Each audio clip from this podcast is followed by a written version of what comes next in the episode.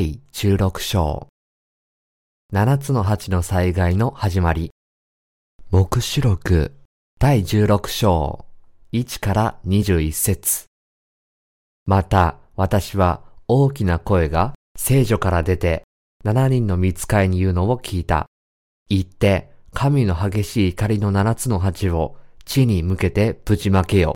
そこで第一の見つかいが出て行き、八を地に向けてぶちまけた。すると、獣の刻印を受けている人々と、獣の像を拝む人々に、ひどい悪性の腫れ物ができた。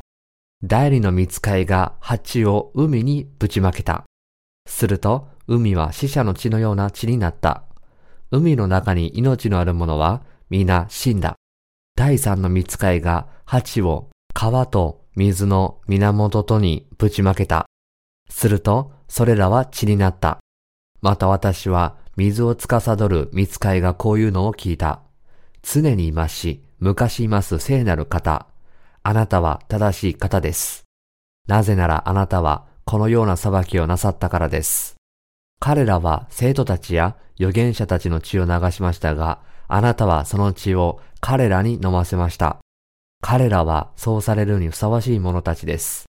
また私は祭壇がこういうのを聞いた。しかり、主よ、万物の支配者である神よ、あなたの裁きは真実な正しい裁きです。第四の見つかいが鉢を太陽に向けてぶちまけた。すると太陽は火で人々を焼くことを許された。こうして人々は激しい炎熱によって焼かれた。しかも彼らはこれらの災害を支配する権威を持つ神の皆に対して怪我仕事を言い、悔い改めて神を崇めることをしなかった。第五の見つかいが鉢を獣の座にぶちまけた。すると、獣の国は暗くなり、人々は苦しみのあまり舌を噛んだ。そして、その苦しみと腫れ物とのゆえに、天の神に対して怪我仕事を言い、自分の行いを悔い改めようとしなかった。第六の見つかいが鉢を大ユーフラテス川にぶちまけた。すると水は日の出る方から来る王たちに道を備えるために枯れてしまった。また私は竜の口と獣の口と偽予言者の口とからカエルのような汚れた霊どもが三つ出てくるのを見た。彼らは印を行う悪霊どもの霊である。彼らは全世界の王たちのところに出ていく。万物の支配者である神の大いなる日の戦いに備えて彼らを集めるためである。見よ、私は盗人のように来る。目を覚まして、身に着物をつけ、裸で歩く恥を人に見られないようにする者は幸いである。こうして彼らはヘブル語でハルマゲドンと呼ばれるところに王たちを集めた。第七の見つかいが鉢を空中にぶちまけた。すると大きな声が溝を出て聖女の中から出てきて、ことは成就したと言った。すると稲妻と声と雷鳴があり、大きな地震があった。この地震は人間が地上に住んで以来、かつてなかったほどのもので、それほどに大きな強い地震であった。また、あの大きな都は三つに裂かれ、諸国の民の町々は倒れた。そして、大バビロンは神の前に覚えられて、神の激しい怒りの葡萄酒の杯を与えられた。島はすべて逃げ去り、山々は見えなくなった。また、一タラントほどの大きな氷が人々の上に天から降ってきた。人々はこの氷の災害のため、神に怪我し事を言った。その災害が非常に激しかったからである。釈義第一節また私は大きな声が聖女から出て七人の見つかいに言うのを聞いた。言って神の激しい怒りの七つの鉢を地に向けてぶちまけよ。神は七つの怒りの鉢の災害によってこの地上にまだ生きている反キリストのしもべとそれに従う人々に神の怒りを向けられます。すべての被造物や人間は長年にわたる神の忍耐の末に爆発した神の怒りの嵐に巻き込まれ、7年間の大観難の残りの期間にぶちまけられる大災害に苦しめられることになります。この時、この世界は砕け散り、粉々に砕かれ、忘却の彼方へと破壊され、灰と化すのです。ヨハネの目視録第16章は、7つの8の災害がぶちまけられる章です。主によって空中に引き上げられる救いの証をする福音、すなわち、水と見たもの福音を、この最後の瞬間まで知らず、信じないでいた者たちは皆、こうした災害によって滅ぼされます。第2節そこで第一の見つかいが出て行き、蜂を地に向けてぶちまけた。すると、獣の刻印を受けている人々と、獣の像を拝む人々に、ひどい悪性の腫れ物ができた。獣の刻印を受けている者には、神が見つかいを通して注がれる、汚れた憎むべき災害が降りかかります。この災害は、不治の皮膚病で、感染者の皮膚に伝染し、その伝染は衰弱する皮膚を超えて広がるでしょう。苦しむ者が死ぬまで、この汚れた憎むべき痛みの災害に苦しめられるとしたら、その苦しみはどれほどのものでしょうか。しかし、神は獣の刻印を受けたすべてのものに痛みの災害を注ぐだけでなく、その後、さらに6つの災害をその頭上に降り注がれるのです。このようにすべての人は水と見たもの福音の中にこれらの災害から逃れる道を見出し、今この瞬間にこの福音を信じることによって、これらの恐ろしい災害を避けなければならないのです。主は獣とその像を拝む者に、さらに6つの災害を注ぐとおっしゃいました。神が最も憎まれる罪とは何でしょうか？その罪とは、神以外のものや人に似せて像を作り、それを神格化し、それに服従することです。ですから、私たちは主なる神とイエス・キリストが誰であるかを正確に知り、キリストイエスを信じて礼拝しなければなりません。この全宇宙の中で、主なる神ご自身以外の何者も、私たちの神となることはできないのです。痛みの災害とさらに6つの災害を本当に避けたいのなら、主から与えられた水と見たもの福音について学び、それを信じてください。日常生活の中で神に敵対し、水と見たもの福音を信じようとしなかった無数の人々が最終的に滅ぼされるまで、皆これらの災害で苦しむのです。第三節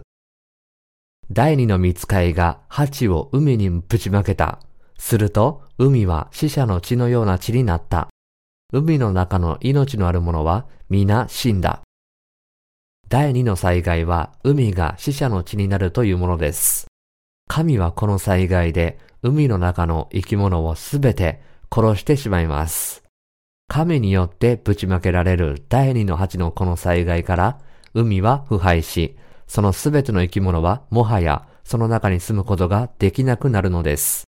したがって神がこの第二の災害を起こされると人は海の収穫物を食べることができなくなります。第二の災害によって神は生きておられ、すべての命の主であることを明らかにされるのです。この第二の災害は神の被造物のために主なる神を礼拝する代わりに神の敵である獣の像にひれ伏し、生徒の血を流した世界中の人々に対して下された神の裁きです。この第二の災害もまた最も適切なものです。神はこのように神によって作られたそのすべての被造物を主に感謝しない人々から自然の豊かさを取り去ることを示されるのです。第4から7節第3の見つかいが鉢を川と水の源とにぶちまけた。するとそれらは血になった。また私は水を司る見つかいがこういうのを聞いた。常にいますし、昔います聖なる方。あなたは正しい方です。なぜならあなたはこのような裁きをなさったからです。彼らは生徒たちや預言者たちの血を流しましたが、あなたはその血を彼らに飲ませました。彼らはそうされるにふさわしい者たちです。また私は祭壇がこういうのを聞いた。しかり、主よ、万物の支配者である神よ。あなたの裁きは真実な、正しい裁きです。川と水の源とを地に変えてしまう第三の災害は、まさに最も恐ろしい災害の一つです。この災害は神を信じないすべての者の罪に対する罰としてやってきて、泉を地に変え、この地上に住むことを不可能にするのです。神はこの地上のすべての泉と川を地に変えます。この災害もまた、すべての命の源である水をお与えになった神に敵対した代償と罰として、世界の人々に下された裁きです。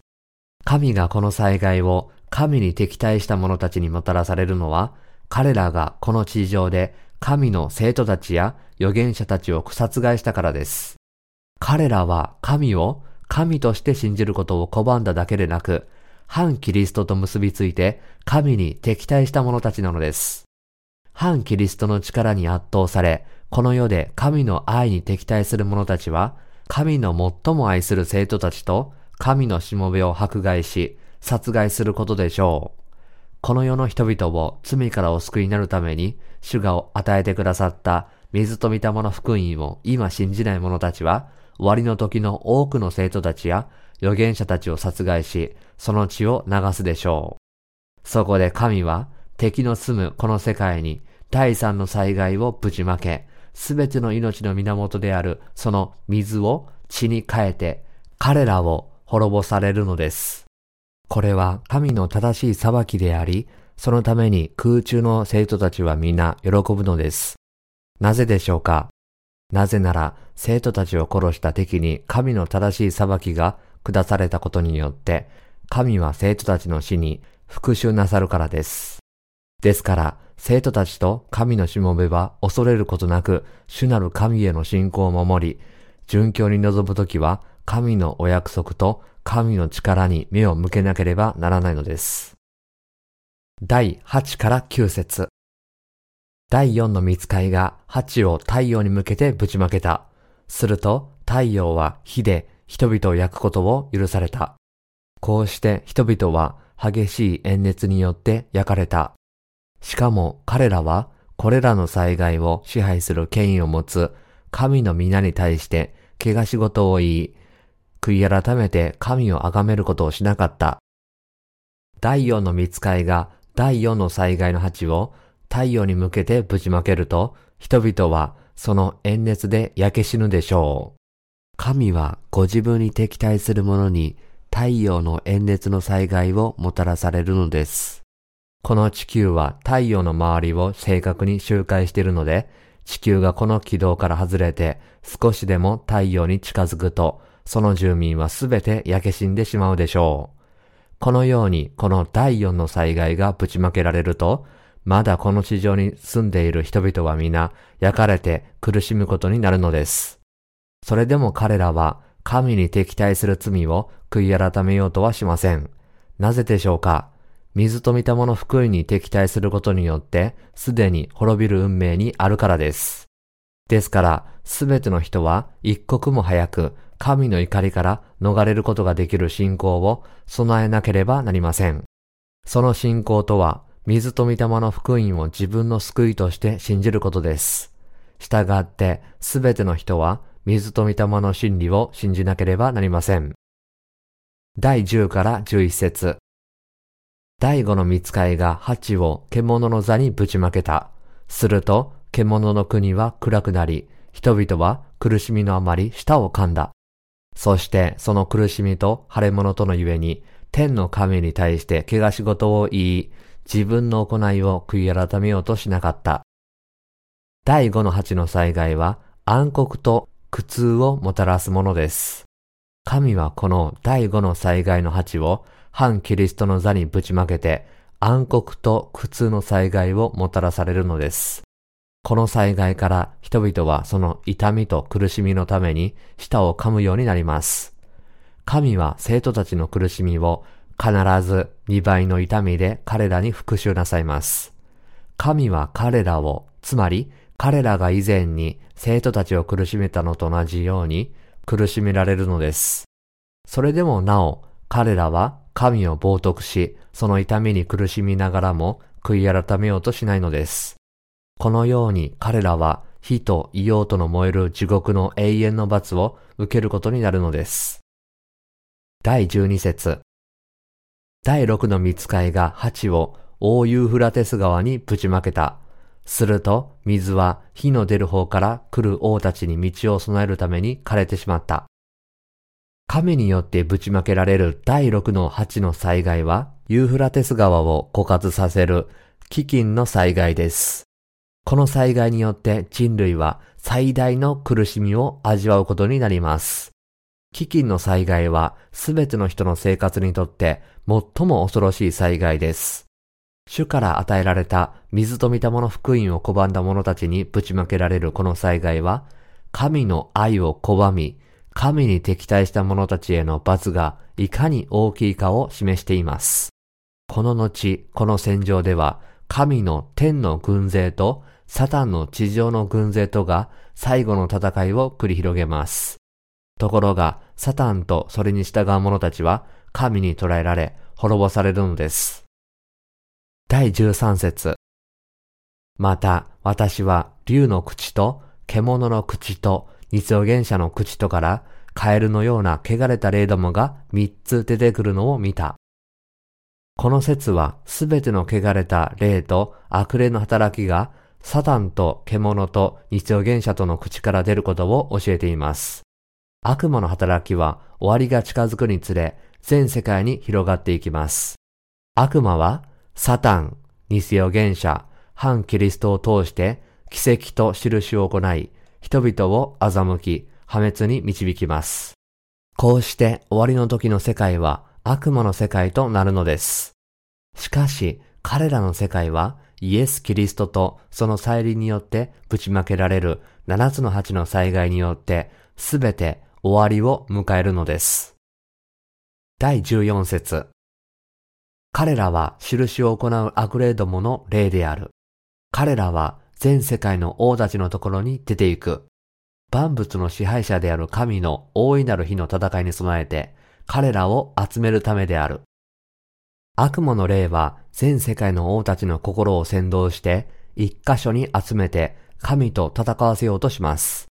終わりの時の世界では、すべての人の心が悪魔の霊に支配され、悪魔の働きを行うサタンのしもべとなるのです。第15節見よ、私は盗人のように来る。目を覚まして身に着物をつけ、裸で歩く恥を人に見られないようにする者は幸いである。主は盗人のようにこの世に来られ、七つの八の災害がぶちまけられるまで信仰を守り、主の福音を述べ伝える者は大いに祝福されるのです。主は終わりの時の世界に住む生徒たちに主から与えられた水と見たもの福音への信仰によって生き、その信仰を最後の日まで守らなければならないと教えておられます。七つの八の災害がぶちまけられる前に、主への信仰を守る者は、主から大きな報いを受けるのです。主はご自分の祝福を授ける人を見つけるために、必ず再び来られます。第16節こうして彼らはヘブル語でハルマケドンと言われるところに王たちを集めた。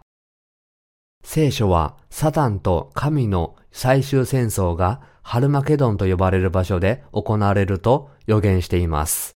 しかし神は全能ですからサタンに勝利し獣を火と硫黄との池に投げ込まれるのです。私たちはサタンが常に人を惑わす存在であることを自覚し、神の前に立つ日まで主への信仰を固く守らなければなりません。第17から21節第7の見つかいが鉢を空中にぶちまけた。すると大きな声が溝を出て聖女の中から出てきて、ことは成就したと言った。すると稲妻と声と雷鳴があり、大きな地震があった。この地震は人間が地上に住んで以来、かつてなかったほどのもので、それほどに大きな強い地震であった。また、あの大きな都は三つに裂かれ、諸国の民の町々は倒れた。そして大バビロンは神の前に覚えられて、神の激しい怒りの葡萄酒の杯を与えられた。